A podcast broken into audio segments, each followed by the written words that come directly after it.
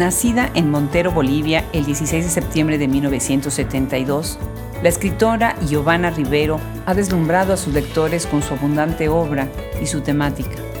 Fundadora de la editorial Mantis Narrativa con Maguela Baudoni, fue seleccionada por la Feria Internacional del Libro de Guadalajara, uno de los 25 secretos literarios mejor guardados de América Latina en el 2011. Algunos de sus libros son Tierra Fresca de su tumba, Marciana 2020, Candaya 2021, Para comerte mejor, Sudakia 2015, Lo más oscuro del bosque, Pura Letra 2015, 98 segundos sin sombra, Caballo de Troya, Penguin Random House 2014, que pronto será llevada al cine por el director Juan Pablo Richter con la actriz Geraldine Chaplin.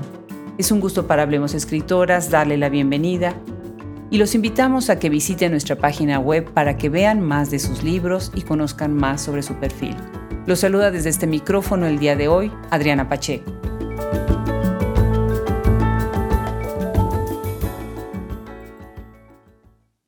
Ha sido un gran placer profundizar un poco más en las letras bolivianas de escritoras originarias de Bolivia que escriben dentro del país o fuera del país.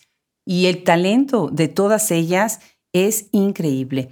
Yo siento que de alguna manera este micrófono se viste de manteles largos cada vez que tenemos a una invitada, pero hoy sí de verdad quiero decirles que estoy muy contenta de darle la bienvenida a Giovanna Rivero. Giovanna, muchísimas gracias por acompañarnos en Hablemos Escritoras. Muchas gracias, Adriana, por esta increíble invitación a un espacio que a mí me parece importantísimo, revolucionario, que está transformando todo el, panorama continental. Así que estoy muy contenta de estar aquí. Pues igualmente, de verdad, igualmente. Bueno, quiero empezar antes de irnos a todo el orden que más o menos llevamos en esta conversación. Yo quiero preguntarte qué se siente, qué emoción se siente cuando uno de tus libros va a salir en el cine, se va a convertir en, una película. Y estoy hablando de 98 segundos sin sombra, publicado por Caballo de Troya y Penguin Random House en el 2016. Cuéntanos, cuéntanos de esta aventura. Pues estoy muy, muy emocionada porque sabemos que el trasvase de una imaginación a otra, del texto escrito a la imagen en movimiento, a este arte tan maravilloso, tan lleno de imaginación que es el cine, creo que es uno de, de los sueños secretos que albergamos las escritoras y que se haga posible y con una sensibilidad tan importante como la de Juan Pablo Richter, para mí es un honor. Eh, por ejemplo, te comento que me gustó mucho el hecho de que Juan Pablo haya sido muy leal a la subjetividad de la protagonista de Genoveva, que es una adolescente, sin utilizar recursos muy obvios como podría ser, por ejemplo, la cámara subjetiva, ¿no? Juan Pablo eh, estetiza toda la película desde la imaginación de esta adolescente y eso es un riesgo que me parece hermoso. Qué bien. Platícanos sobre la actriz Geraldine Chaplin, ¿no? Ella es una, la actriz protagonista de, eh, de uno de los personajes importantes. Sí, eh, cuando Juan Pablo me contó que Geraldine Chaplin iba a hacer el papel de Clara Luz, que es la abuela de, la protagonista adolescente de Genoveva, eh, me pareció también como un, un sueño increíble, ¿no? Porque yo había visto a Geraldine Chaplin en Cría Cuervos, esta película de, Carlos Saura, que es una joya, una obra de arte del cine. Me parecía un diálogo, me parece un diálogo involuntario, pero a la vez natural, que esta misma actriz muchos años después trabaje en una historia de aprendizaje adolescente como si ese cría cuervo se hubiera prolongado en el tiempo. Geraldine Chaplin además es muy generosa. Yo le dejé un audio de WhatsApp agradeciéndole mucho por haber aceptado el papel de Clara Luz y ella me respondió con una generosidad tan grande, atesoro ese audio, me dijo que eh, la novela le había impactado mucho, por un viaje que para ella suponía hacia sus propios años adolescentes, ¿no? De increíble soledad, sí. Wow, qué bárbaro, eso sí fue todo un, pues un halago y una conexión, ¿no? Me gusta mucho que estás hablando de esta novela de aprendizaje, ¿no? Esta idea del Bildungsroman, ¿no? que es una idea de crecimiento, de cómo el protagonista, el personaje, en este caso la, la protagonista, va creciendo, ¿no? A partir de, de ciertas experiencias, ¿no? Y eso pues se va a poder jugar muy bien en la cámara, me imagino. Sí, sí, sí. Eh, yo espero que cuando la película finalmente se estrene tenga muchísimos espectadores porque creo que es una apuesta además muy a tono con un momento en que los modelos del capitalismo eh, han entrado en una tremenda crisis. Y bueno, 98 segundos sin sombra es una crítica desde una sensibilidad muy inocente hacia ese paradigma, ¿no? esa forma de vida que instala el modelo del capital.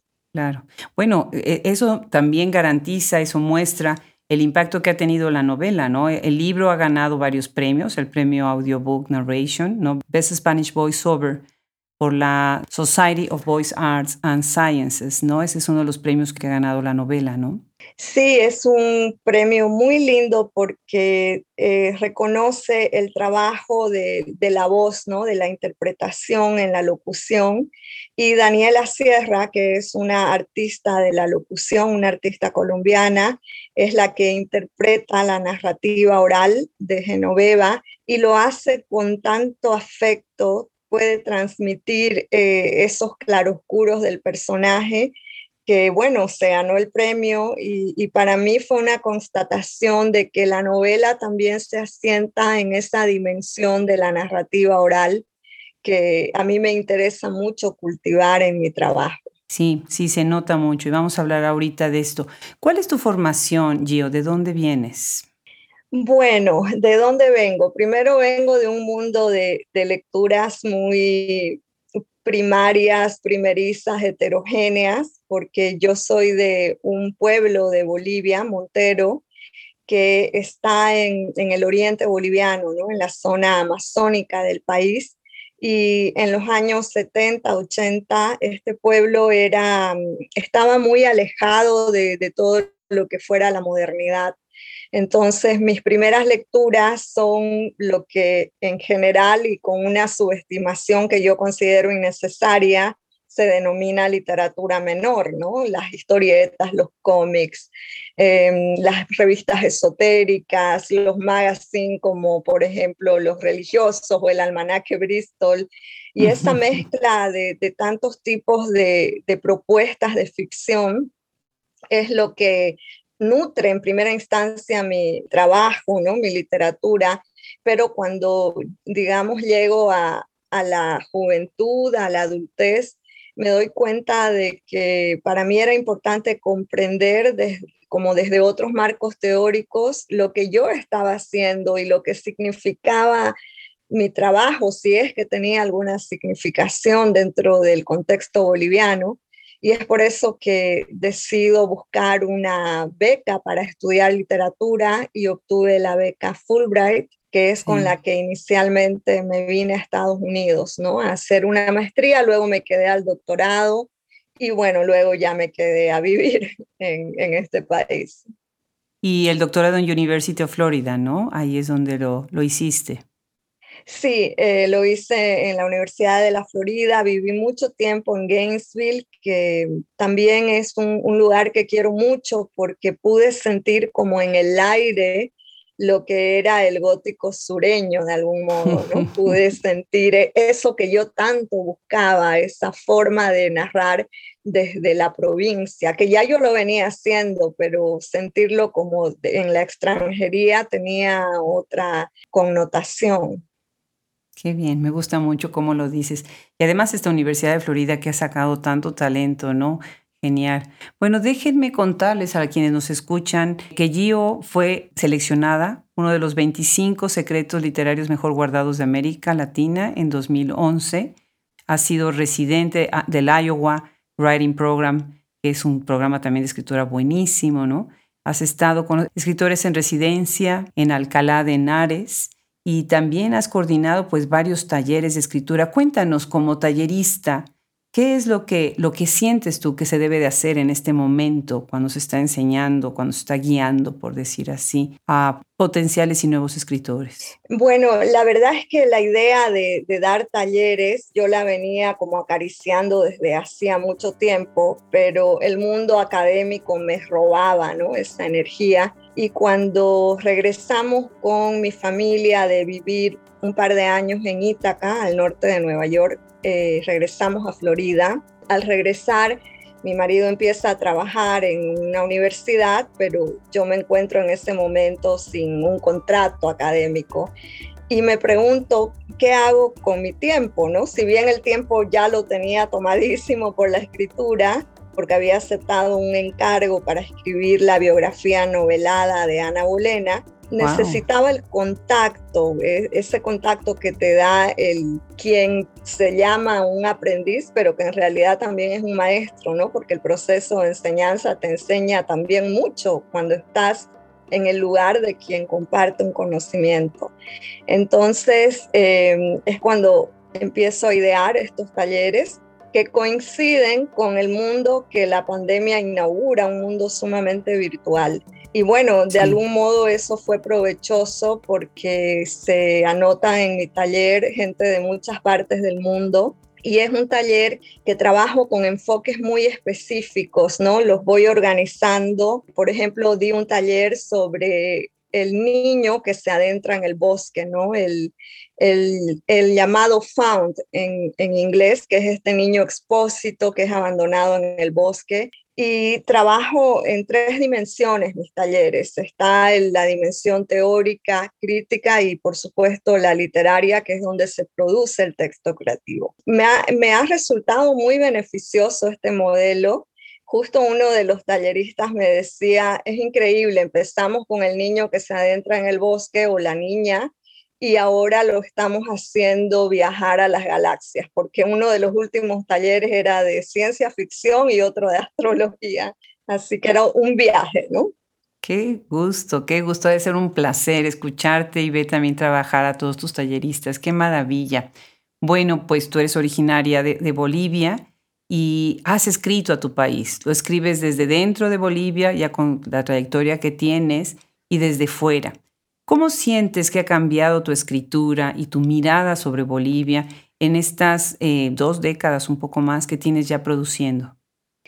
Sí, em, sí, es increíble. Vengo escribiendo desde muy joven. De hecho, parte de mi camino se abre, se inicia con un, un galardón muy que atesoro mucho, que fue un reconocimiento del mítico periódico Presencia Literaria, que en Bolivia es toda una leyenda del periodismo cultural, y con ese, con un trabajo obtuve el Premio Nacional de Cuento en, creo que era el año 93, 1993, y a partir de ahí como que al tener como esta señal positiva del cosmos, yo comienzo mi andadura más comprometida, ¿no? Con la escritura y creo que Bolivia ha estado presente desde siempre en mi trabajo, primero de, un modo más natural, porque la veía y la sentía de cerca, pero en el momento en que migro, eh, la mirada también se tensiona, ¿no? Como no podía ser de otra, de otra manera.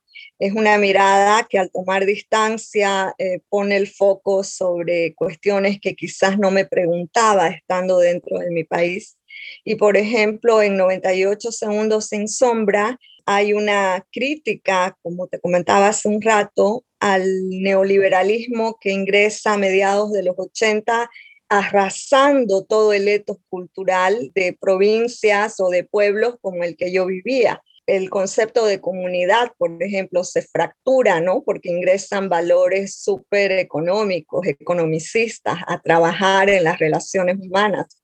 Entonces, esta novela es un poco una Bolivia eh, siniestra, alterada por la cocaína. En cambio, en Para Comerte Mejor hay una Bolivia que tiene también algo ominoso, es una Bolivia distópica, muy ciencia ficción, y ya en Tierra Fresca de su tumba eh, creo que mi sensibilidad se movió hacia la provincia. Como te comentaba, yo soy de provincia y esta idea de estar en la periferia, en los márgenes de las culturas hegemónicas, es productiva y es dolorosa, ¿no? Porque siempre hay algo que está en falta. Los conflictos que he narrado en los cuentos de Tierra Fresca son de una Bolivia que no había estado en el centro de nada, ¿no? Culturas ignoradas como la de los menonitas, que siendo menonitas también son bolivianos, o la de los descendientes de la migración japonesa de mediados del siglo XX, que viven su mundo japonés todavía y también son bolivianos. Y ese también es el que había sido ignorado y yo decidí, me llamaba, me convocaba el deseo de incluir esos mundos también bolivianos en mi último libro. Claro. Recuérdanos tu fecha de nacimiento. Sí, nací en el 17 de septiembre de 1972 en Montero. Eso quiere decir que tú eras muy niña cuando viene todo este cambio, ¿no? Del que estás refiriéndote, porque yo siempre me pregunto, un país tan hermoso como Bolivia, con una población indígena tan alta, ¿no? Privada de mar y con estos niveles de pobreza, ¿no? Es como si fuera, como si se hubiera detenido el tiempo en algunas comunidades, ¿no? En cuestión de desarrollo. Pero por otro lado llega el desarrollo y llega de una manera equivocada sin respetar culturas, tradiciones, ¿no? Como acabas bien de decir, el sentido de comunidad, que es lo más importante para sacar adelante un país, ¿no? Sí, sí, sí. Eh, bueno, yo experimenté en carne propia porque era una adolescente cuando un decreto, el famoso 21060, se convierte en un dique roto para que ingrese todas las operaciones del neoliberalismo. Y aunque yo era muy jovencita, podía sentir en mi propia piel cómo se transformaban las cosas, cómo se deformaban las amistades, ¿no? Cómo ingresaba un mundo de valores que era, eran ajenos, que, realmente te desvinculaban de la vida, eh, estaban destinados a la muerte. Hubo, por eso este concepto tan popular de la generación perdida es real. Hubo un montón de gente que que fue víctima de, la adicción a la cocaína y que dejó en sus supervivientes la idea de que, de que había un mundo en ruinas, ¿no? un mundo que nos rodeaba, que estaba hecho de ruinas, pero también de luces de neón, de marcas importantes, de ropa, de zapatos, en fin, un mundo material, una máscara del mundo se impuso en ese momento. Sí, sí, sí, sí, definitivamente. Y esto se trasluce de alguna manera también en, cómo escribes, ¿no? Tu voz a veces melancólica, a veces con este, con este horror, escribiendo la decadencia, el abuso, ¿no? Eh, esto lo que han llamado no realismo gótico, que ahorita me encanta la, la, referencia que haces de que pudiste sentir en el aire el gótico sureño, ¿no? Que influye y permea tu obra, ¿no? Por otro lado, Gio, yo pienso, bueno, desde el punto de vista literario, el realismo y lo gótico se describen o se definen de manera distinta, aunque ahora en esta nueva literatura ya no hay banderas y ya no hay límites y ya no hay muros, ¿no? En la hibridez de géneros. Pero si pensamos en que el realismo está hablando de lo real y del horror y la brutalidad dentro de lo real, por otro lado tenemos lo gótico como lo supernatural y desde lo supernatural llega al horror, ¿no? Platícanos un poco sobre esta idea tuya, a, a, qué corriente piensas tú que entran y salen tus obras o cuáles corrientes, cuáles son tus influencias. Bueno, como te contaba sobre mis primeras lecturas, en estas primeras lecturas había una galería de personajes que se movían en ese limen, ¿no? Recuerdo que una historieta que siempre me robaba el alma era Gilgamesh el Inmortal, y me sentía muy vinculada con los dolores de Gilgamesh, que miraba al universo y de pronto se preguntaba sobre la finitud de las cosas y el sentido de su inmortalidad. Y eso me provocaba una angustia, a pesar de que yo era muy chica, eh, podía sentir una angustia pero era incapaz de descifrarla, ¿no? No sabía en qué consistía. Y supongo que esa angustia es también lo que marca mi escritura, porque tiene que ver con el sentido de la existencia, de, de preguntarnos, ¿y todo esto para qué? ¿no? Toda esta ciencia, toda esta riqueza cognitiva, ¿para qué? ¿Dónde está la trascendencia? Que era la pregunta que se planteaba Gilgamesh. También en estas historietas había figuras que en lo corpóreo trabajaban con esa mutación, como recuerdo a Mark, el mutante, que mm, tenía como una mano que estaba pudriéndose. De hecho, yo tengo un personaje para comerte mejor, que es un homenaje a esta figura de la mano que se pudre y que sin embargo el resto de su cuerpo se mantenía humano. Entonces esta hibridación entre la putrefacción y todavía un cuerpo reconocible eh, también para mí es un punto de partida interesante en la estética de mi trabajo. Entonces, cuando me planteas estas eh, entradas y salidas del gótico o el realismo, eh, yo también me he estado cuestionando hasta qué punto o en qué porcentaje uno y otro están en mi escritura. Y claro, esto es indivisible, ¿no? Es como la sal en el mar porque además eh, creo que una de las cosas que hay que revisar, más que el concepto del gótico, es el concepto del realismo. El realismo de este siglo no es el mismo realismo del siglo XX. Este realismo, tiene, si tuviera que ser estricto, tendría que dar cuenta de una realidad, de un real que ya es ominoso. O sea, estamos viviendo en uno de los tiempos más inéditos e insólitos que es la pandemia. Totalmente surreal. Totalmente. Entonces, si tuviéramos que ser realistas, eh, no tenemos salida, que otra salida que rozar el gótico, ¿no? Que hibridarnos con el gótico en un afán también por superar eh, la muerte, porque el gótico, en el espíritu para mí esencial del gótico es buscar un vínculo con lo divino, ¿no? como lo hizo la arquitectura gótica con sus bóvedas que intentaba como alzar el dedo índice para tocar a Dios. Entonces, de algún modo, mi escritura como que se alimenta de, de estas hibridaciones, de estos encuentros angustiosos entre esas búsquedas, ¿no? De lo divino por un lado y de mirar las ruinas del mundo por otro. Genial, genial me parece muy, muy relevante lo que estás diciendo. Ya mencionaste dos de tus premios, déjame mencionar otros que tienes. Ganaste en el 2010 por Niñas y Detectives, fuiste finalista en los premios Cálamo. En el 2018 ganaste con Para Comerte Mejor el premio Dante Alighieri en Bolivia.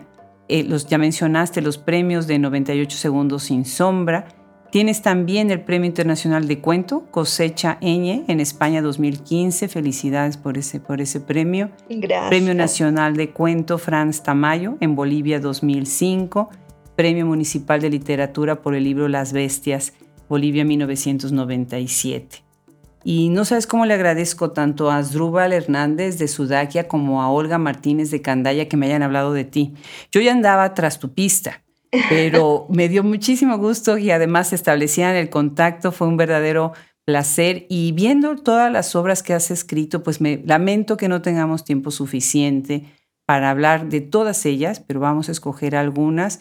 Y bueno, pues sin lugar a dudas, Tierra Fresca de tu tumba, que recién está reeditada ahorita por Candaya en el 2021, una excelente edición, para comerte mejor con Sudakia eh, que también excelente editorial en el 2015.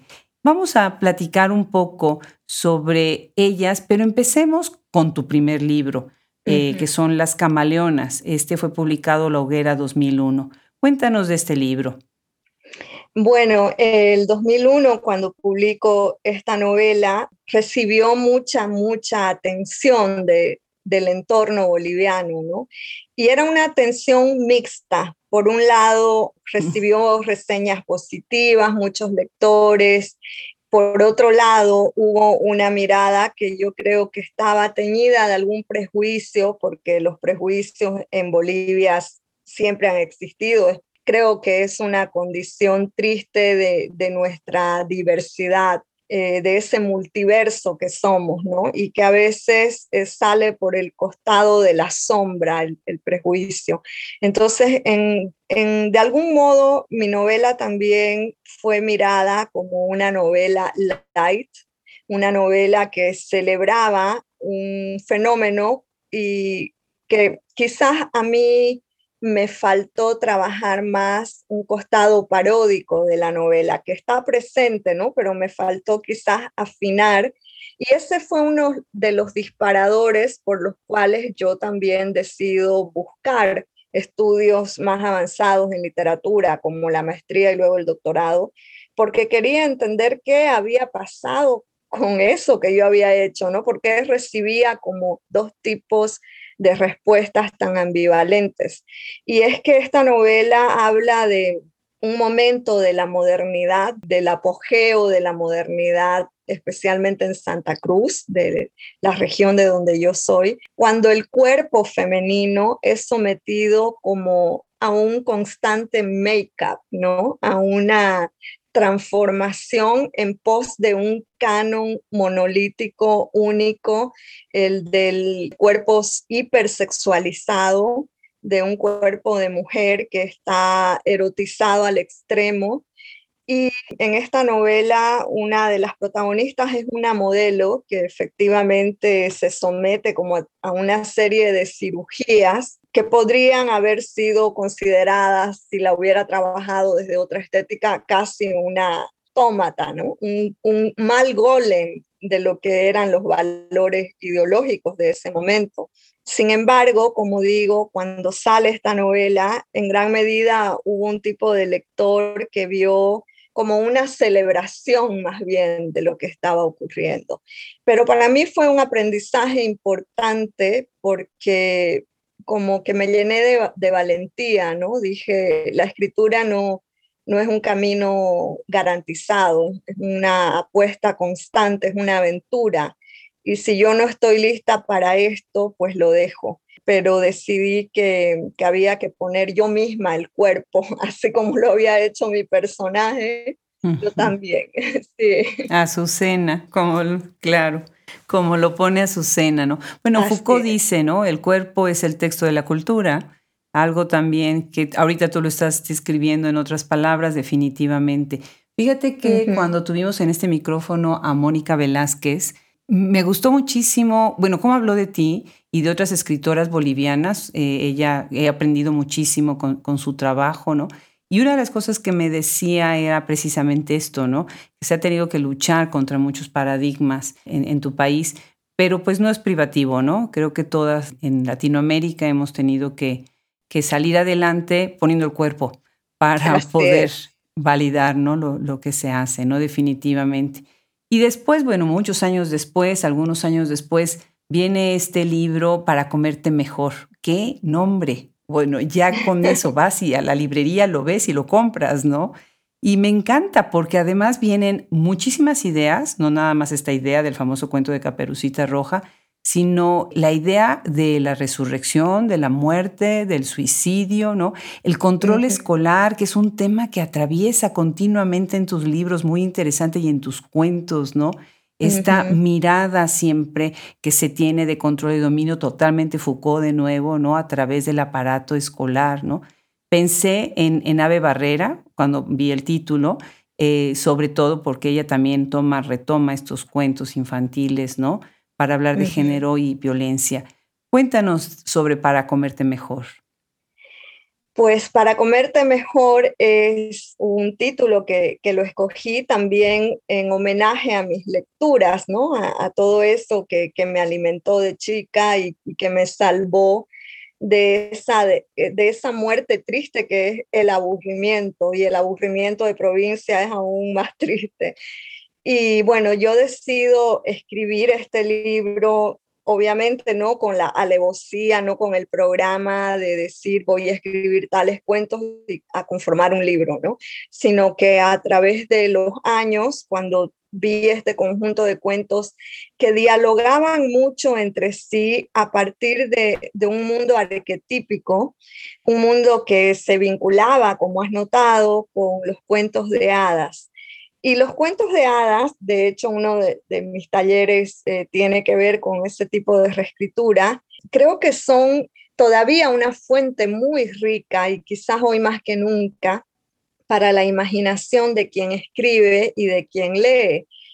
Porque si bien a primera vista parecen ser textos dedicados a un público, a una lectora más niña, más infantil, creo que son tan siniestros como lo puede ser, por ejemplo, el relato mitológico de Hera o de Zeus o de Edipo, ¿no? que están tan llenos de ibris, son tan víctimas de esa desmesura de, su, de sus pasiones, ¿no? esa desmesura de, de, su sombra interior.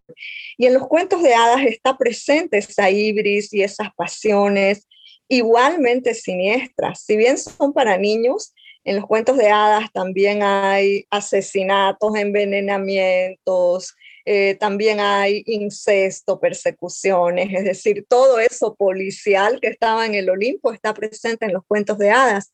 Recordemos que incluso la palabra hadas, eh, si miramos su etimología, nos lleva a la palabra fatum, ¿no? Que fata, que sería el femenino de fatum, que es el destino. Nos lleva a las parcas que, que engendraban, que parían el destino, que lo tejían, las hilanderas de nuestros destinos más karmáticos. Entonces, para mí, en, Para Comerte Mejor, hay un manejo terrible de los destinos de los personajes.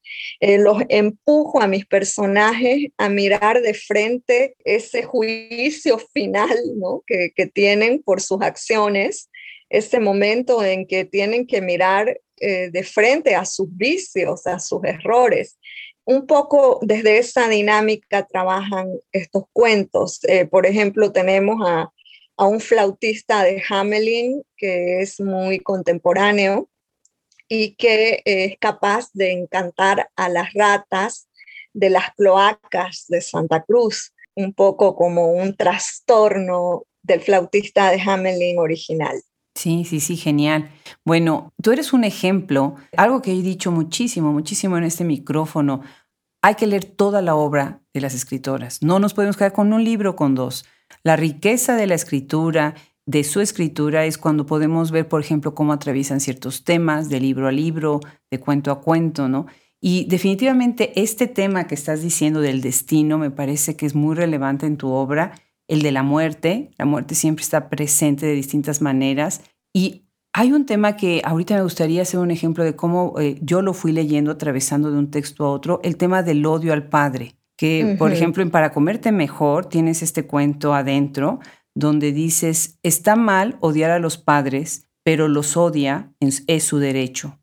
Y después en 98 segundos sin sombra, que por cierto de veras cómo me gustó el inicio de este libro, eh, dices, Siempre pienso en cuánto odio a mi padre y en cómo nuestras vidas, la de mamá y la mía, y claro, la de Nacho, podrían convertirse en algo fantástico, una fábula, tan solo si él tuviera la decencia de morirse.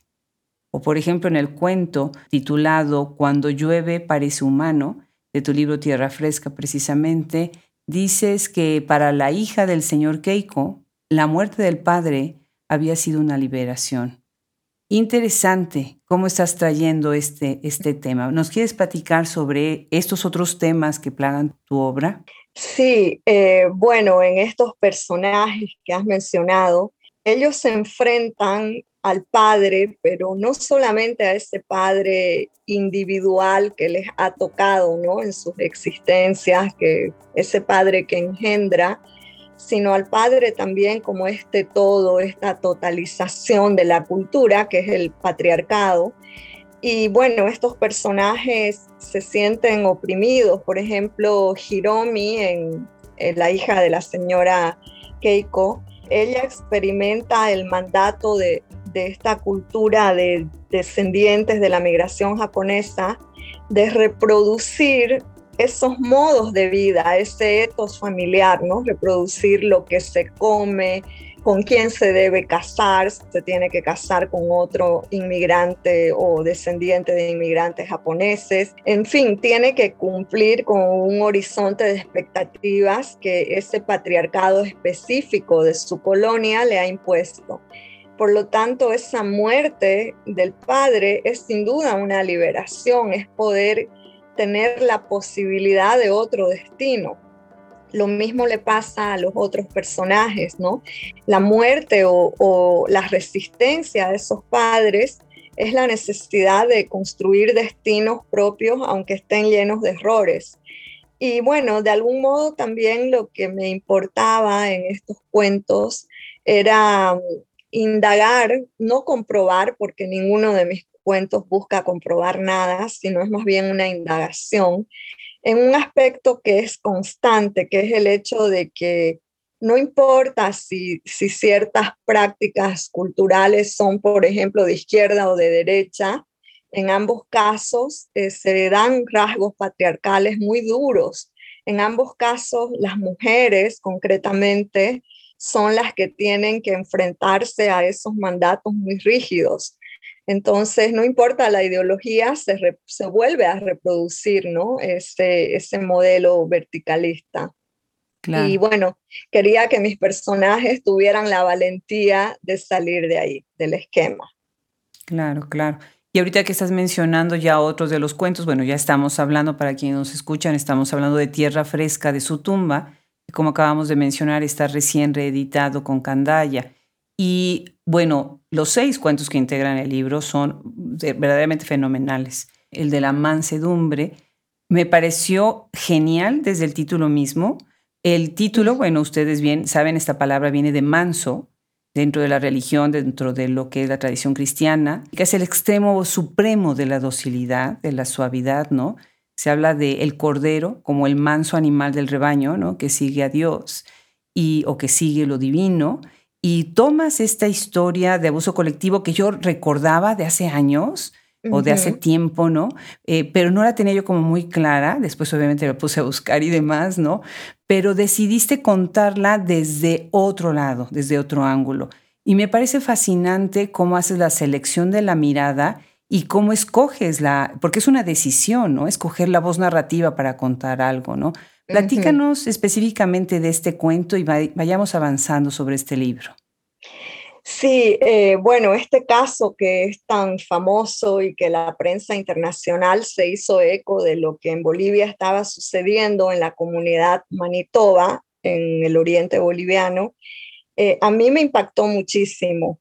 Me impactó muchísimo por cómo esa comunidad había tratado ese fenómeno de violaciones masivas y que primero había sido de un silencio hermético, ¿no? No habían permitido eh, la intervención de una justicia ordinaria, sino que estaban tratando de abordarlo el problema, supongo que desde sus criterios, desde sus criterios religiosos que, que establecen una estructura dentro de la comunidad. Entonces, cuando este tema empieza a crecer en mí como una preocupación de la que tenía que hacerme cargo, una de las primeras cuestiones que yo me planteo es desde dónde contar, ¿no? Por eso tu pregunta me parece tan pertinente. ¿Desde dónde contar un fenómeno que ocurre, una desgracia que ocurre en una cultura a la que pocos que no sean menonitas tienen acceso. Eh, ¿Cómo contar eso? ¿Cómo yo atravesar con mi imaginación esa barrera? ¿Cómo ingresar sin que mi escritura constituya una ofensa o un acto de arrogancia eh, en el sentido de que de decir mi escritura todo lo puede, ¿no? Cuando sé que hay un, una cuestión que es imposible de sortear, es el hecho de que yo nunca, no nací menonita, no voy a ser menonita, por lo tanto hay elementos que se me escapan. Y haber narrado desde un yo, en mi opinión, habría constituido la muerte del cuento. entonces decido narrar en tercera persona desde una narración semi-omnisciente porque era el modo de, respetar esta distancia fenomenológica, si queremos, con la subjetividad de Elise, ¿no? de, esta víctima de la violación. Y decido escoger una sola víctima de, todo ese fenómeno masivo porque eh, me parecía que eso me iba a permitir reconocer mejor cómo se experimentaba una violencia que además no podía ser castigada como debería, ¿no? Que, más bien era narrada desde el lugar de lo religioso para que se olvidara el asunto. Entonces decido, como digo, apartar la narración yoica, la primera persona, porque para mí iba a constituir casi un acto arrogante si yo escogía esa perspectiva narrativa. Me parecía que la tercera persona además me iba a permitir incluir eh, esto que hago en el cuento, que es trabajar con otra mirada cultural, que es la mirada de, un indio, ¿no? De un aymara. Claro, claro, claro. Y ahorita que estás hablando de este personaje, bueno, el personaje femenino que, que como tú bien dices, habría que ver cómo ponerle voz, ¿no? Me hace pensar en otros personajes femeninos que tienes tú, por ejemplo, la señora Keiko en el cuento Cuando llueve parece humano, o la madre, wow, qué cuento, pez, tortuga, buitre, uy, ese también, otra historia de antropofagia y venganza, ¿no? Eh, Socorro, también muy, muy interesante, muy bien trazado, eh, delineado el personaje aquí. Cuéntanos un poco sobre, sobre tus personajes femeninos, que hay de todo, ¿no? Hay los impasibles, los justicieros, hasta decadentes, dementes, ¿no? Los atrapados, ¿no? Sí, eh, justo hace unos días me dejó un audio Juan Pablo Richter, el director que ha trabajado con mi novela, para decirme que acababa de leer Tierra Fresca de su tumba y que le había impresionado mucho el trabajo de lo femenino, de que esto femenino estaba presente también en los personajes varones. Y para mí fue una alegría escuchar su opinión porque en efecto una de las cosas que me llama mucho a trabajar en los personajes es lo que podríamos desde Jung eh, llamar el ánima, ¿no? Ese femenino inconsciente que está ahí como un misterio, como un misterio que nos vincula con los orígenes de la vida, con la caverna de la vida, con la tierra, con el útero, pero el útero no solo biológico, sino este útero en, que ha formado nuestra imaginación, que ha formado nuestra concepción de lo que es divino, de lo que es terrenal, de nuestros vicios, de, de nuestros momentos gloriosos. Entonces, para mí lo femenino es un misterio y es un misterio que no quiero aclarar en los cuentos, eh, sino más bien mantener, mantener la opacidad de esa riqueza, de ese misterio, y que tiene que ver con desarticular, me parece, el orden de las cosas, ¿no? El mundo ordenado, el mundo lógico. Por eso, como bien mencionabas, eh, están estos personajes locos en Tierra Fresca de su tumba creo que tengo a dos personajes mujeres que, son, una es una alcohólica pero está a punto de, caer en el delirio y la otra es definitivamente em, alguien que sufre de un trastorno emocional que, es diagnosticado eh, científicamente, pero que no es diagnosticado desde los afectos, y es ahí donde a mí me importaba que lo femenino explosionara en el cuento, ¿no? Que interviniera en ese orden precario construido por la lógica, porque el delirio ya es una narrativa. Fíjate que en ese cuento, en Socorro, para que yo pudiera armar al personaje, investigué mucho desde la psicología eh, qué significaba delirio Y recuerdo que leí en, supongo que en algún ensayo científico, que, que delirio era una mutación insólita y productiva de la conciencia. Y me pareció un concepto importantísimo, insólito y productivo, ¿no? El delirio como una narrativa que pone en contacto signos que nadie podría, pondría en contacto, que arma otra sintaxis del mundo, por lo tanto que revoluciona el mundo. Y es eso lo que me interesa de lo femenino, este lugar de la narración, donde eso que esperábamos, esa lógica, esa teleología del mundo se vuelca y te muestra otra cosa. Claro, claro, y pienso también en la madre, ¿no? En Socorro, por ejemplo, ¿no? En estos, en los vicios, en las intimidades, ¿no? Como estás poniéndolo ahí. También permite eh, humanizar un poquito el papel de la madre, como regresarla a su categoría de mujer, ¿no? Y no nada más en el eh, estereotipo idealizado de lo que es la madre, ¿no? Muy interesante. Hay otro cuento que, que me parece eh, realmente interesante, Piel de Asno, eh, en donde acá estamos tratando de dos menores de edad. Y me gusta muchísimo la selección de esta palabra eh, y eso creo que también es algo que, te celebro, la selección de las palabras. Y estas, ellos, estos niños crecen con una dipsómana, que para quienes nos escuchan, ¿sí? es el término que describe, eh, hace énfasis en la enfermedad mental compulsiva de tomar alcohol. No utilizas el término alcohólica lo cual me parece muy, muy relevante porque estás haciendo énfasis precisamente a la patología, ¿sí? Y a la cuestión compulsiva, que por lo tanto no puede ser curada porque es un trastorno mental, ¿no? Interesante es, este cuento. ¿Y nos quieres platicar un poco más sobre Piel de Asno? Sí, Piel de Asno es un cuento que escribo con mucha pasión porque yo acababa de leer la novela Canadá de Richard Ford, una novela que para mí se convierte en un refugio el año 2015, pues acababa de fallecer una amiga poeta muy querida, Emma Villazón, de un modo fulminante, ¿no? Ella muere en cuestión de, de dos días, muy joven, y bueno, esa muerte me descoloca muchísimo y yo estaba leyendo esta novela extensa, hermosa, en la que me meto con toda el alma y cuando concluye la novela me sentí tan huérfana, tan abandonada a mí misma, que digo, tengo que prolongar este mundo nevado, este mundo donde eh, uno de los hermanos, son dos hermanos, eh, tiene que buscar su propio destino. Entonces empiezo a,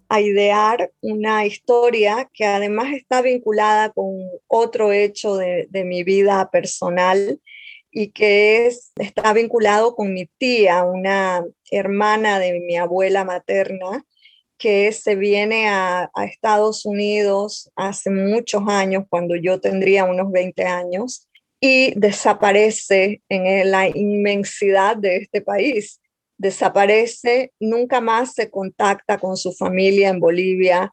Eh, la buscamos a través de la embajada, hicimos algunas búsquedas, pero mi tía nunca más deja un rastro. Entonces ella para mí se convierte en este enigma. Mi tía se llamaba o se llama, se llamaba, yo creo que no está viva, Ana.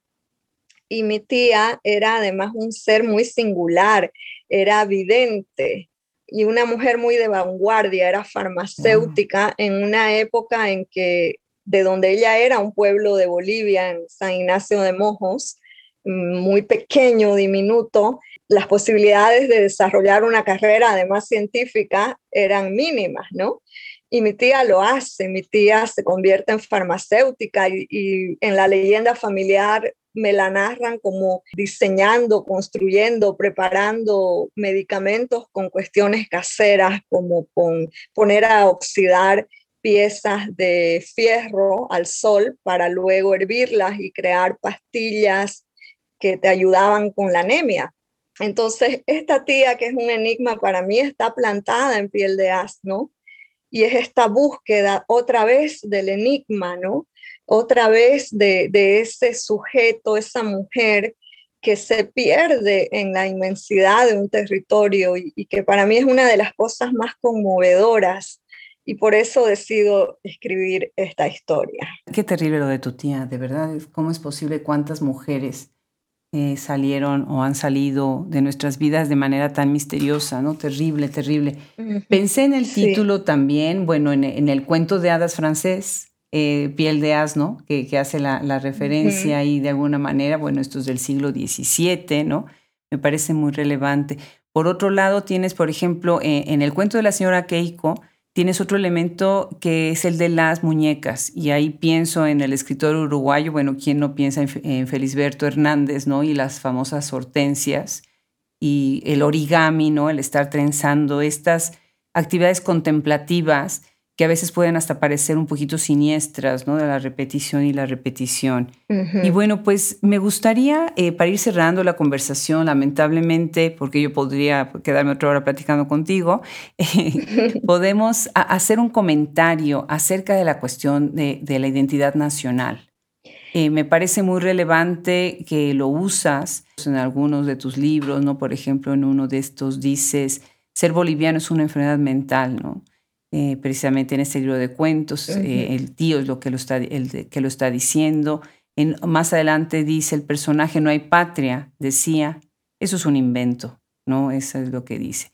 Me gustaría que hicieras un comentario sobre esto y reservemos unos minutos para hablar de tu magnífico proyecto de editorial Mantis, que vamos a tener muchísimo, muchísimo gusto de tener a Maguela aquí en este, en este micrófono pronto también.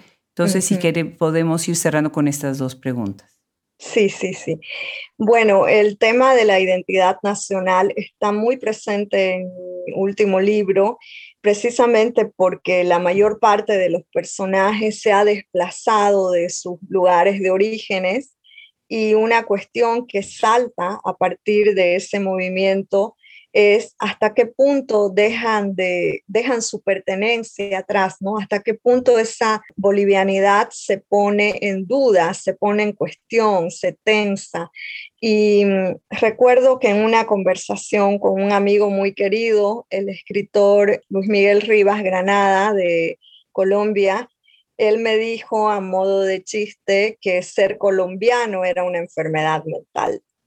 La frase se me quedó eh, vibrando, se me quedó como un eco y pensé en realidad ser de cualquier nacionalidad es una enfermedad mental, ¿no? Como la nacionalidad como un corsé que te exige responder a patrones culturales que en muchos casos te impide una pertenencia más importante y más amorosa, que es la pertenencia a la raza humana e incluso más allá, la pertenencia a un mundo animal, ¿no? al reino de la fauna, de las vacas, de los lobos, un mundo donde no nos sintamos la punta, la cúspide de ninguna escala de los reinos orgánicos, sino que la hermandad con el instinto sea realmente cercana, sea auténtica. Entonces, en ese sentido, eh, yo quería plantar como estas preguntas que cuestionen en la lectura hasta qué punto la nacionalidad puede impedirte esa necesidad de trascender, pueden eh, empobrecer tu pertenencia a otros reinos, ¿no? tus hermandades posibles. Y por eso está presente, sobre todo en este cuento, en piel de asno, que como te contaba, tiene que ver también con perderte en el paisaje, como lo hizo mi tía. Claro, qué, buena respuesta. Bueno, pues Mantis, cuéntanos sobre Mantis. Ah, Mantis, sí, sí. Eh, Mantis es, es, un proyecto que iniciamos con Magela Boudouin en el año 2017 y lo empezamos porque, bueno, como sucede también con este hermoso proyecto que tienen de Hablemos Escritoras o como lo hacen también las editoras de Urras, ¿no? las escritoras de Urras, eh, también nosotras veíamos que la producción artística de mujeres, sobre todo en la literatura, eh, era muy vasta y que el mercado podía dar cuotas de participación, de inclusión en sus catálogos o en sus reseñas, pero si esa escritora respondía a, ciertos rasgos que el mercado considera relevantes, como la edad incluso, ¿no? Se le da mucha luz a las escritoras más jóvenes o ciertos campos culturales que están muy bien puestos en el escenario, mientras que hay un número de escritoras que produce desde lugares más complicados, más opacos, más fuera de, la vista, de, no solo del mercado, porque el mercado al, final también es una ficción y no muy, eh, no muy pulida, digamos, ¿no? sino que está fuera eh, como de la sensibilidad del espíritu de los tiempos, si queremos decirlo así. Entonces nosotras decidimos con Mantis constituir un espacio que es muy chiquitito porque no tenemos muchos recursos materiales, pero que de a poco fuera poniendo en conversación a escritoras que están también bastante establecidas, pero con escritoras que son emergentes, que tienen un camino iniciático aún y que quizás podría ese camino ser más duro si alguien no les abre una puerta.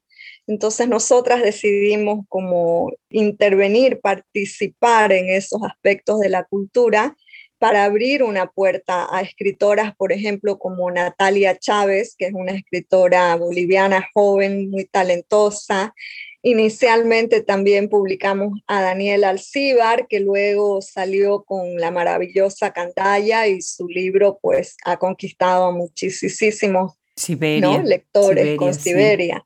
Entonces, eh, de a poco como que estamos caminando hacia una participación. Al comienzo le llamábamos visibilidad, pero creo que la visibilidad es insuficiente, es momentánea, es es también una falacia, ¿no? Creo que es más importante hablar de participación. Claro, claro que sí. Pues muchísimas gracias, muchísimas gracias por estas palabras, por inspirarnos tanto. Muchas felicidades por tu carrera, por tu trayectoria y ha sido un honor tenerte en Hablemos Escritoras. Gracias a vos, Adriana, y gracias a tu equipo. Sé que hay una legión detrás de un proyecto siempre o al frente de un proyecto. Y, bueno, felicito mucho este trabajo maravilloso que hacen. Pues al contrario, muchísimas gracias y un gran abrazo hasta también en Estados Unidos.